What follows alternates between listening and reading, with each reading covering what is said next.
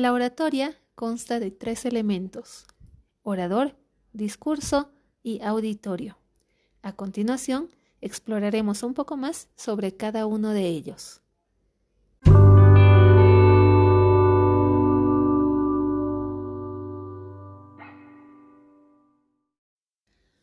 El orador es aquella persona que ejerce la oratoria, que habla en público para persuadir a los oyentes o mover su ánimo. La persona que habla en público, además, debe manejar ciertas técnicas, estrategias y destrezas que le permitan ser apto para lograr los fines de la oratoria.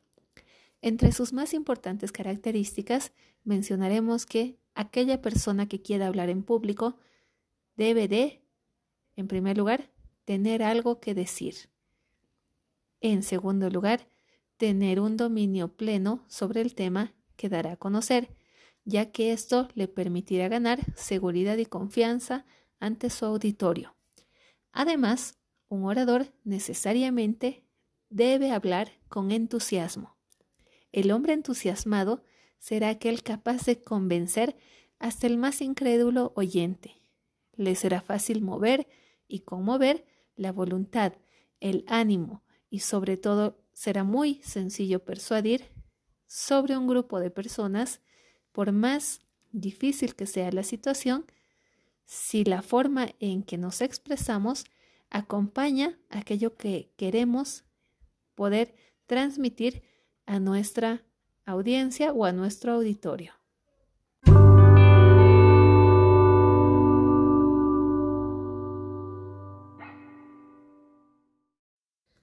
Son elementos indispensables para una buena elocución en primer lugar, el manejo adecuado de la voz, teniendo en cuenta que es muy importante utilizar un tono suave, dulce, evitar que sea autoritario o seco.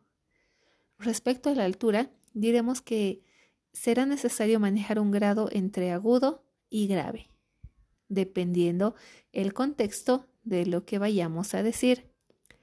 El ritmo no es más que la velocidad con la que nos expresamos y será muy importante manejar un ritmo fluido a fin de que el discurso no sea tan rápido que resulte inentendible o tan lento que resulte aburridor.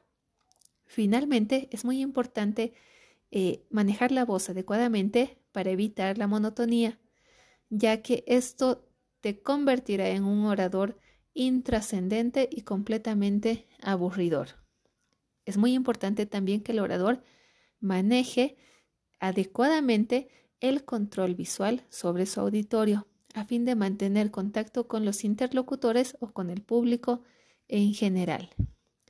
Su cuerpo, su postura, sus gestos y ademanes deberán ser usados armoniosamente, ya que sirven como un complemento de lo que es la expresión oral. No se deben hacer movimientos inquietos o inadecuados porque esto te restará credibilidad.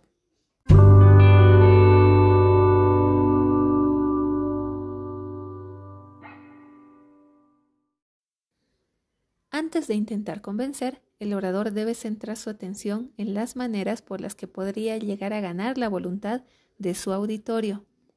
Una vez ganada la atención y la voluntad del auditorio, el segundo paso es lograr convencerlos, logrando que gracias a la persuasión, las ideas, conceptos y conclusiones que entran en la mente del auditorio sean considerados ciertos. Los siguientes consejos ayudarán al orador a alcanzar este objetivo. Presta mucha atención.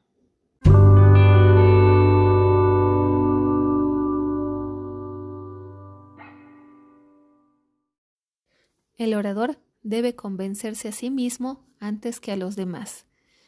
Puede reiterar ideas a fin de reforzar algún conocimiento en especial. Utilizar ejemplos concretos ayudará a que los temas sean más fáciles de entender. También puede emplear el principio de acumulación, donde encontramos una sucesión de impresiones que recalcan la idea principal. Y finalmente, es una buena estrategia apoyar los argumentos en anécdotas o en algunas frases célebres, algunas citas de personajes populares y queridos. alguien que sea un referente para la audiencia o el auditorio.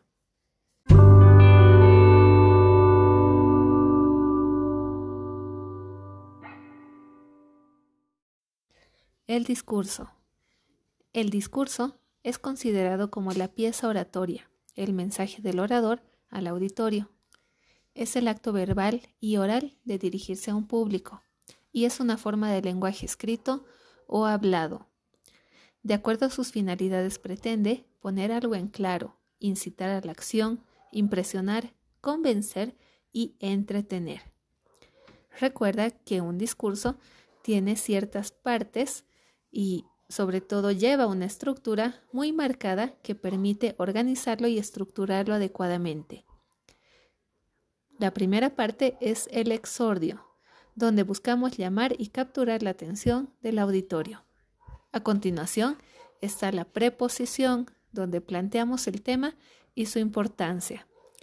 En tercer lugar, tenemos a la confirmación, donde demostramos lo planteado. A continuación, la refutación nos permite rechazar razones contrarias a nuestros argumentos y concluimos el discurso con el epílogo.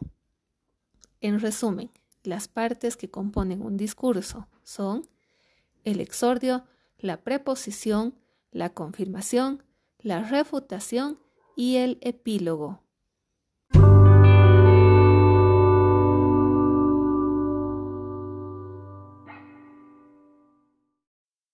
Finalmente, el último elemento es el auditorio.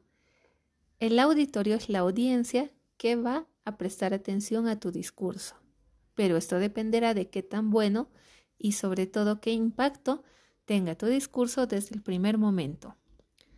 Podemos despertar el interés del auditorio con ejemplos extraordinarios de cosas ordinarias, convenciendo agradablemente en base a la cordialidad, podemos tal vez ejemplificar alguna situación en particular, podemos utilizar anécdotas y sobre todo es importante que sin importar el recurso que utilicemos, el orador demuestre interés.